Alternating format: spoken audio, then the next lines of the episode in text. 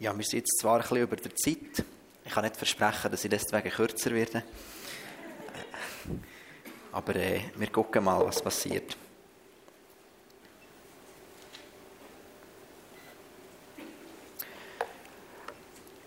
Ja, als, als neuer Leiter darf ich auch das Jahresmotto vorstellen. Ähm, und äh, ich bin ja, sehr erfreut als wir uns einigen einigen auf das Motto. Ähm, ich glaube, der Nico hat es schon dreimal vorgeschlagen, als er noch im Kernteam war. Da ist es nie durchgekommen. Ähm, ja, vielleicht ist, die, vielleicht ist die Zeit einfach noch nicht reif gewesen. Ähm, ja.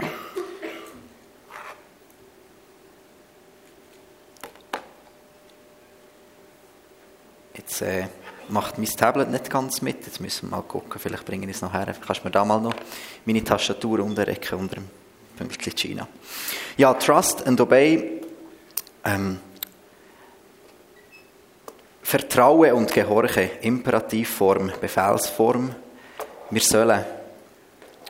Und äh, ja, ich bin mega gespannt, wo uns das Motto im 2023 wird herführen. Und äh, ja, ich jetzt mit, heute Abend mit euch ein bisschen durch und auch über einen Jahresvers, den wir, den wir gewählt haben. Und äh, ja, wenige von euch wissen, ähm, habe ich meine Geschichte mit dem Schweizer Militär und mit dem anzufangen. Ähm, um mal alle ein auf einen einigermaßen gleichen Stand zu bringen, äh, habe ich im letzten Jahr einen grösseren Scheiß gemacht im Militär. Und äh, da ist mir teuer, ja, ist mir, ist mir teuer bestraft worden, völlig zu Recht. Und äh, ja, es hat einfach irgendwann einen Zeitpunkt gegeben, wo es wie kein Zurück mehr hat gegeben. Also ich habe es zwar probiert, aber es ist wie kein Zurück mehr möglich gewesen.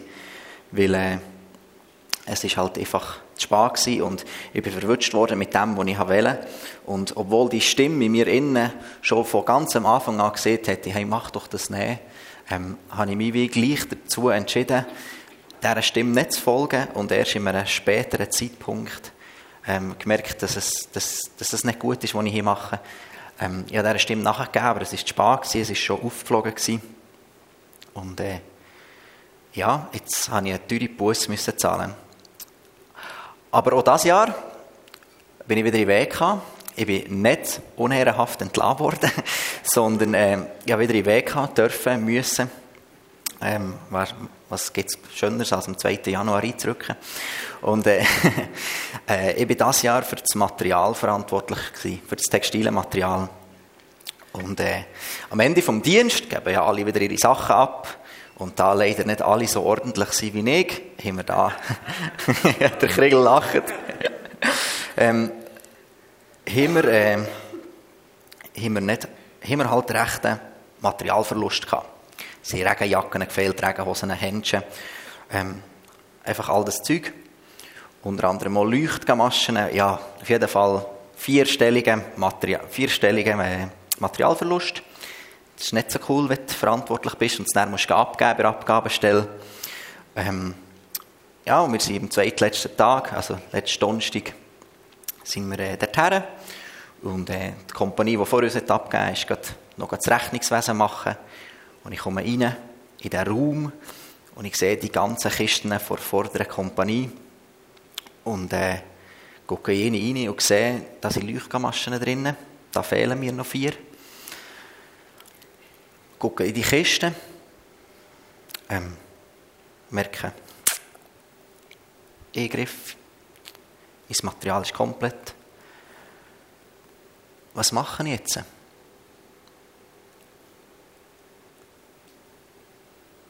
Ich erzähle euch das Ende dieser Geschichte am Schluss. Wie es ist ausgegangen. Weil aufs Mal ist der Gedanke gekommen, Pesk, in vier Tagen stehst du auf der Bühne und haltest eine Predigt über Trust and Obey als neuer Leader vom Ecclesia. Ich glaube, jetzt ist es recht wichtig, wie du entscheidest.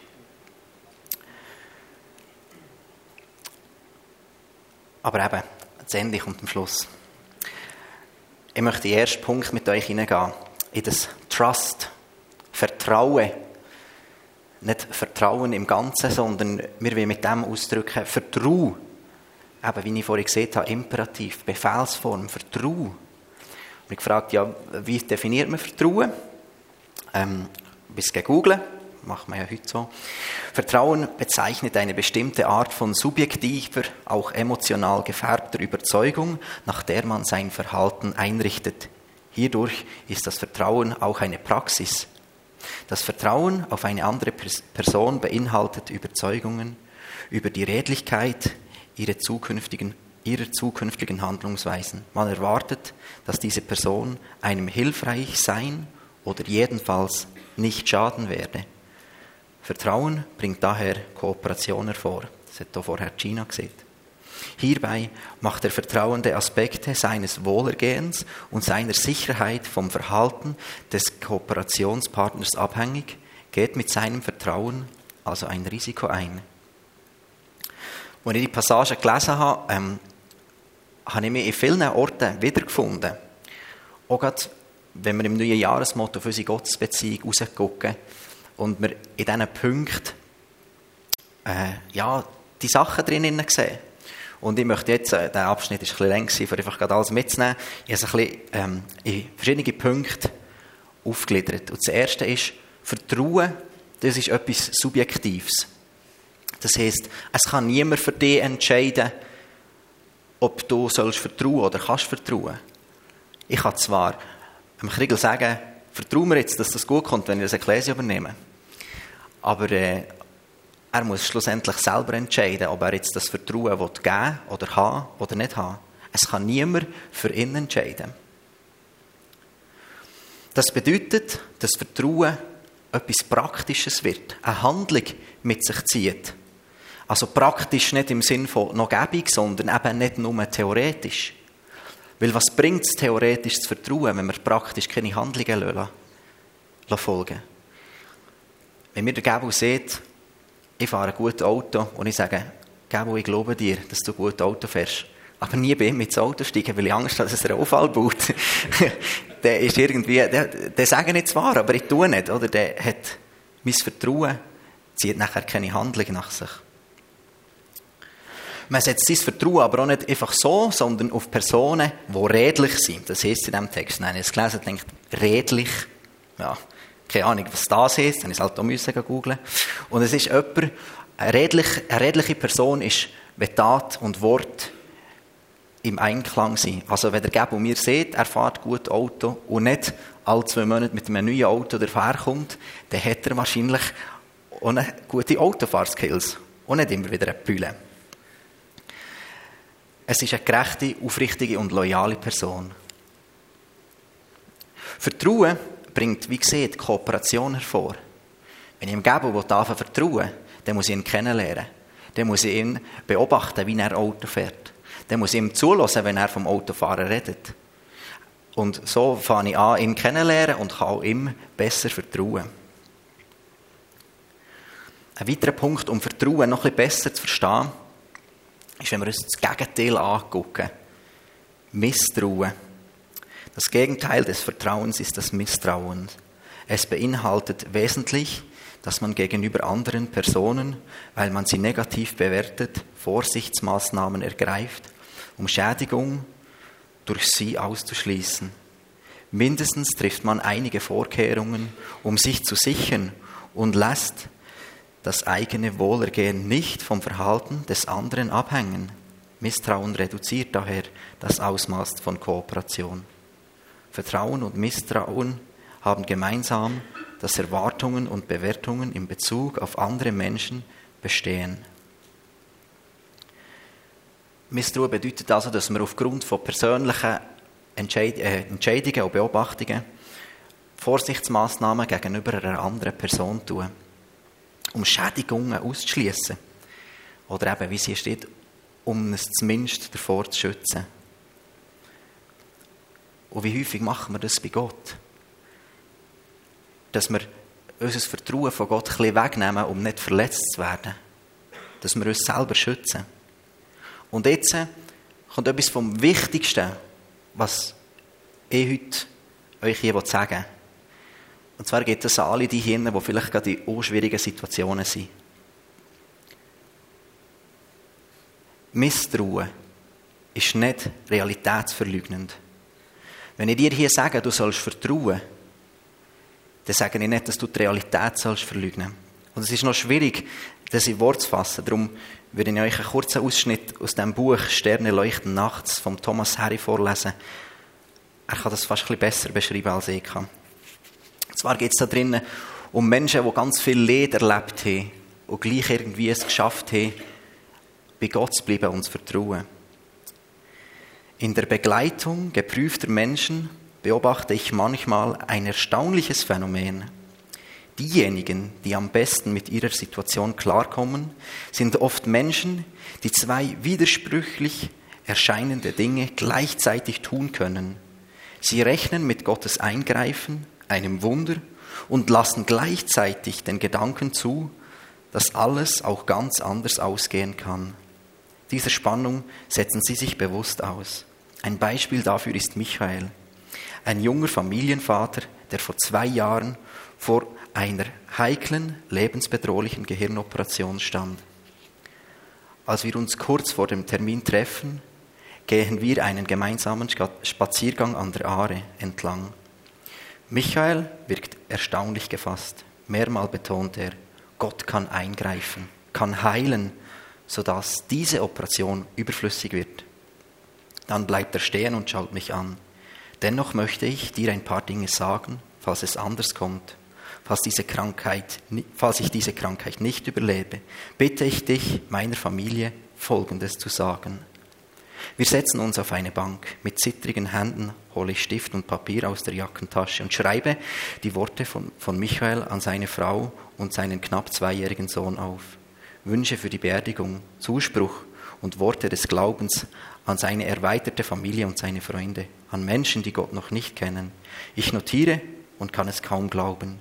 Wie ist es möglich, dass Michael diesen Spagat zwischen der Erwartung eines Wunders und einem möglich anderen Ausgang schafft?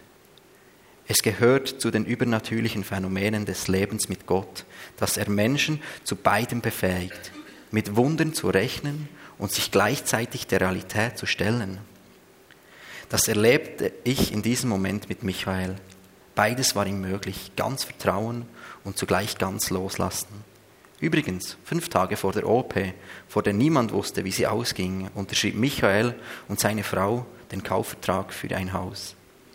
Heute, zwei Jahre später, erfreut sich Michael am neu empfangenen Geschenk seines Lebens. Dennoch, die Folgen seiner Krankheit seiner Operationen haben Spuren hinterlassen.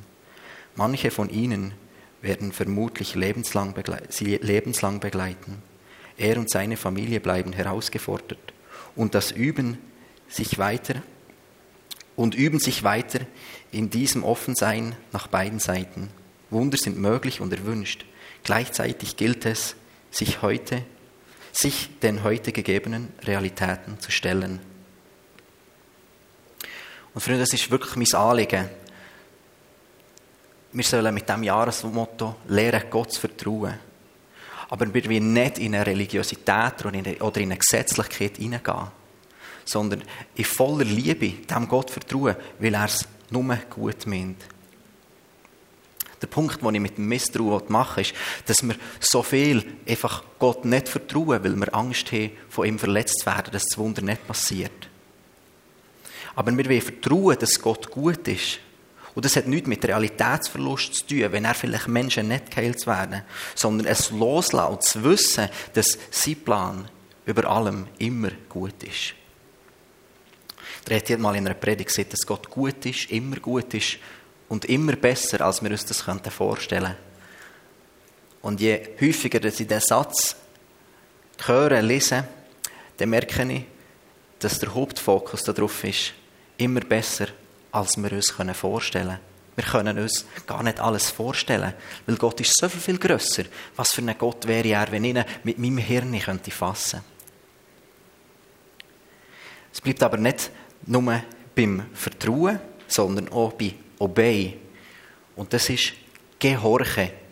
Das kommt nach dem Vertrauen, ebenfalls im Imperativform. Nicht du doch vielleicht, sondern du, gehorch ihm, gang mit ihm den Weg. Und hier bin ich die Bedeutung angucken. Gehorsam ist das Befolgen von Geboten oder Verboten durch entsprechende Handlungen oder Unterlassungen.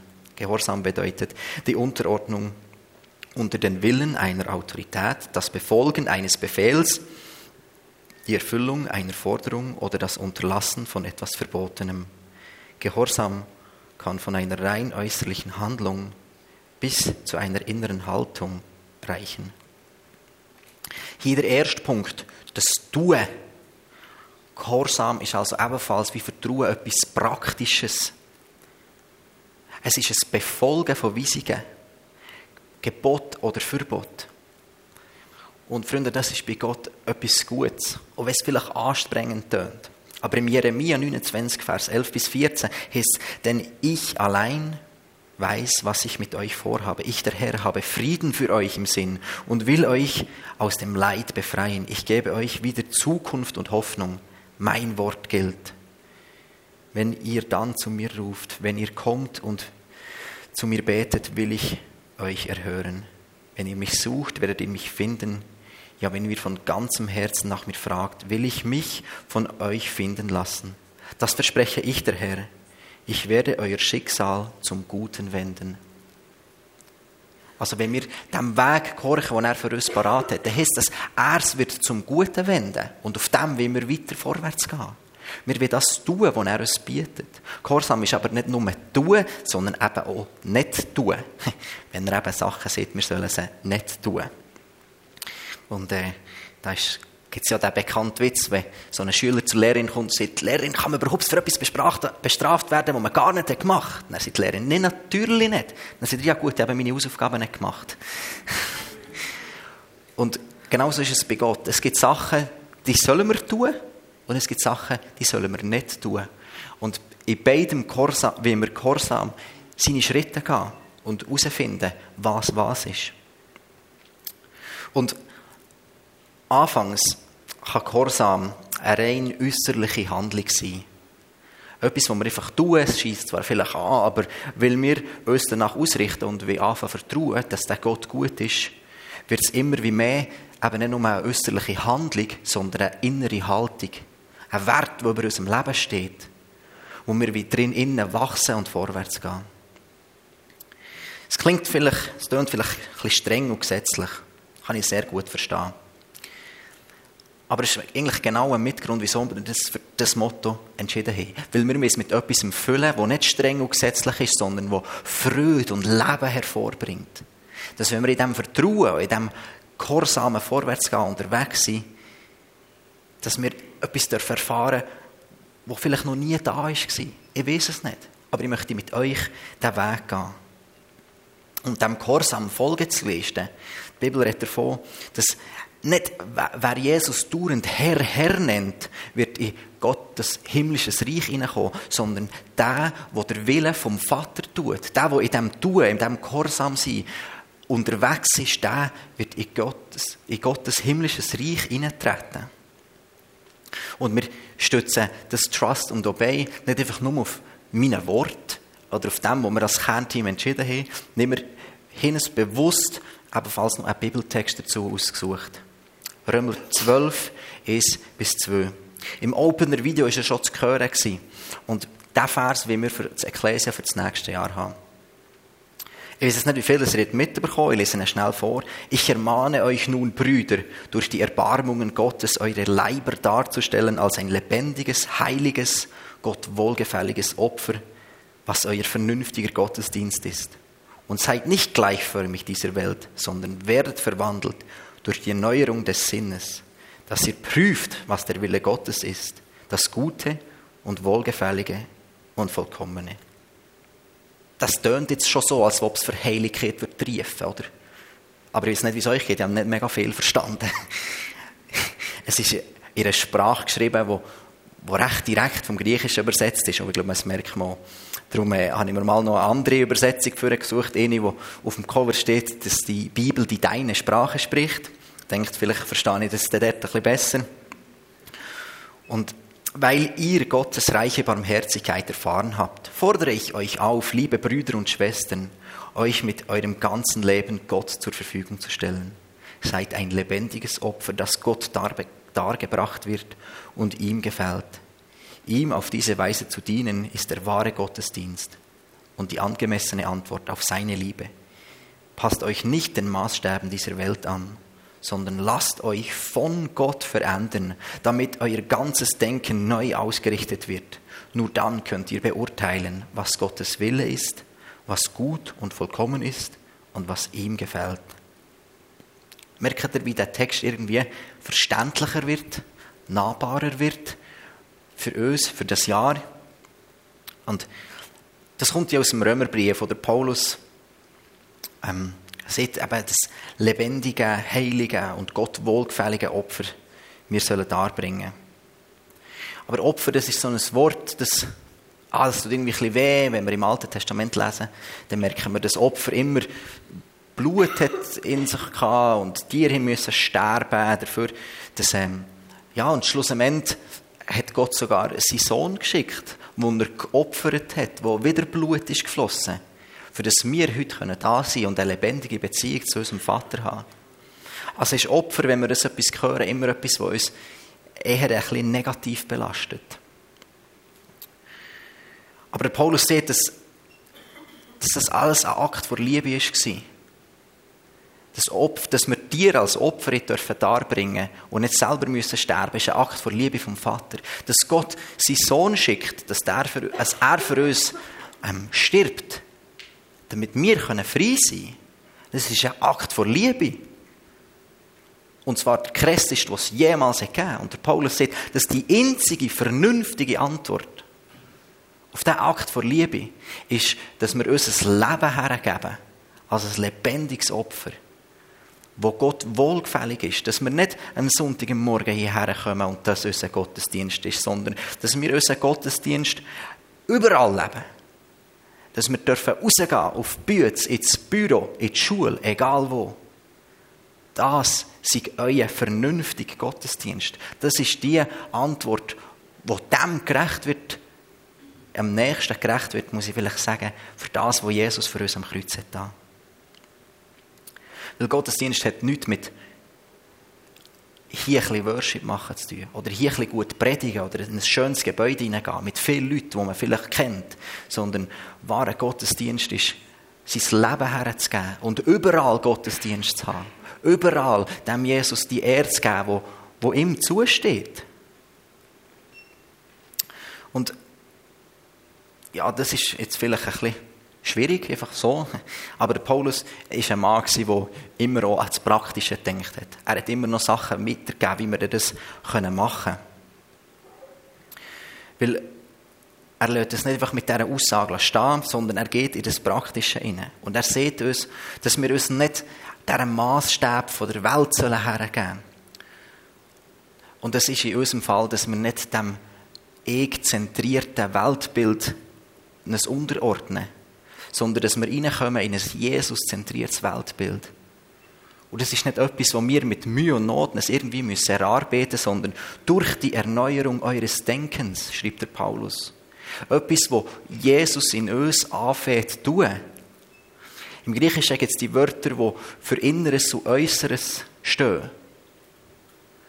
Und er sagt, die Welt die will euch äußerlich etwas etwas verändern. Sie wird euch sagen, wer ihr seid. Aber wenn ihr an den Jesus glaubt, dann ist es der Jesus, wo, wo euer Innere verändert, wo euer Seinswesen verändert.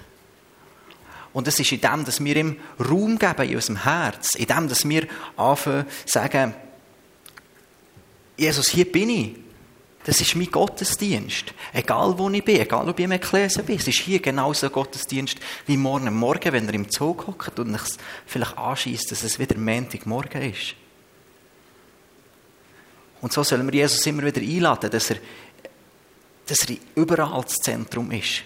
Nicht am Sonntag hier, egal ob morgen oder Abend. Oder am Samstag, wenn es auch noch Ring fällt, irgendwie in eine Worship-Zeit hineinzukommen. Oder wenn wir an einer Poolprobe sein an einem Mittwoch, sondern Gottesdienst ist überall. Überall ist Gottesdienst. Überall will ich doch das lebendige, wohlgefällige, heilige Opfer sein. Jesus ist nicht nur für den Sonntag Gottesdienst für mich gestorben, dass ich ihm dort begegnen kann. Nein, er ist gestorben, für dass ich uneingeschränkten Zugang habe. Und ich weiß nicht, was du willst. Aber Freunde, ich will genau das. Ich will anfangen lernen, vertrauen und gehorsam sein. Aber es macht mir eine Heidenangst. Es stehe ich also da, ich habe die Leuchtmaschen schon in der Hand. Ich nehme sie raus und will weglaufen. Und, und es klopft an meinem Herz. Und Jesus fragt mich, willst du das jetzt wirklich? Ich weiß, dass du nachher könntest so abgeben, wie du musst. Aber willst du das wirklich? Und ich habe ihm gesagt, aber ich will doch nicht verantwortlich sein, dass mir wieder dass, dass so viel Geld fehlt. Und ich habe nur das gesehen, was da war. Und wenn ich in der Vorbereitung war, dann habe ich gerannt, weil ich, weil ich die Leuchtmasche schon in der Hand hatte. Und letztes Jahr habe ich es nicht geschafft. Dann habe ich dann die Sachen mitgenommen. Es ist dann rausgekommen. Aber dieses Jahr war der Heilige Geist in mir stark genug. Gewesen. Und ich habe wieder hergelegt. Und gestern Abend, als ich im Vorbereiten war, habe ich Jesus um Vergebung gebeten. Schon nur, dass ich die in die Finger genommen habe. Ich wollte an den Punkt kommen, wo das für mich nicht mal mehr eine Frage ist, sondern wo ich vertraue und gehorche. Und wisst ihr was? Die Leute, die das zählt haben am Schluss, das hat die doch nicht interessiert, um mir vier Gamaschen fehlen. Ich gesagt, ja, ja, 250 komplett. Und zwar bei allen Gegenständen. Ob Regen, Jacke, Hosen, Händchen, es hat, es hat sie nicht interessiert. Und ich, ich bin überzeugt davon, dass das unter anderem ist, weil der Heilige Geist mir hat geholfen die Gamaschen abzulegen. Aber es ist, es ist schwierig gewesen. Und ich weiß nicht, was für Herausforderungen neu in meinem Leben auf mich zukommen. In diesem Jahr, mit diesem Motto. Aber äh, ich möchte, dass wir es zusammen herausfinden. Ich bitte euch alle aufzustehen. Und ich weiß nicht, wie es dir geht, wo du stehst in deinem Leben. Ob das dich auch so viel herausfordert oder ob du siehst, ich kann das schon. Ich weiß es nicht. Aber wir werden einen Song singen, Hingabe. Und wenn du das wettest, dann komm nach vorne. Wir haben hier die beiden Kreuze aufgestellt. Wir haben hier vorne Platz. Und dann gehen wir einfach zusammen auf die Knie. Und dann sagen wir, Jesus, komm in mein Leben. Gieß den Geist aus. Hilf mir vertrauen. Hilf mir, gehorsam zu sein. Und dann gucken wir im Dezember 2023 auf ein Jahr zurück, wo ich glaube, wo unglaublich viel Zeichen und Wunder passiert sind. Wo der Heilige Geist durchbrechen konnte, mal für mal. Nicht, weil wir stark sind, sondern weil er stark ist. Und wir sagen, aber unser Leben ist der Gottesdienst. Egal wo wir sind, ob im Militär. Es spielt keine Rolle.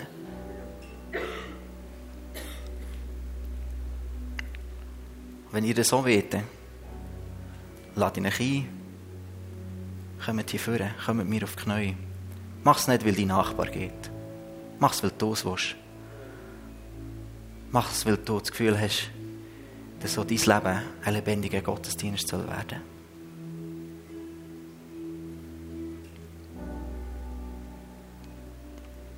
Vater, ich danke dir, dass du so gut bist, dass du heute noch redest, dass wir heute noch dein Wirken dürfen spüren.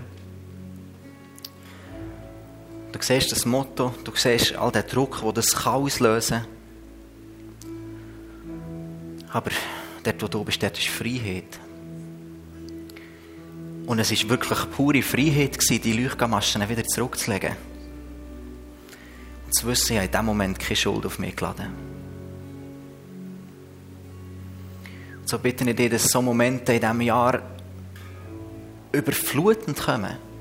Momente, wo die Freiheit vom Geist spürbar wird in unserem Leben, Jesus. Du siehst hier Menschen, die, die das so wie und ich bitte dich, dass du uns hilfst dass wir mit deiner Kraft das erreichen können Jesus. Amen.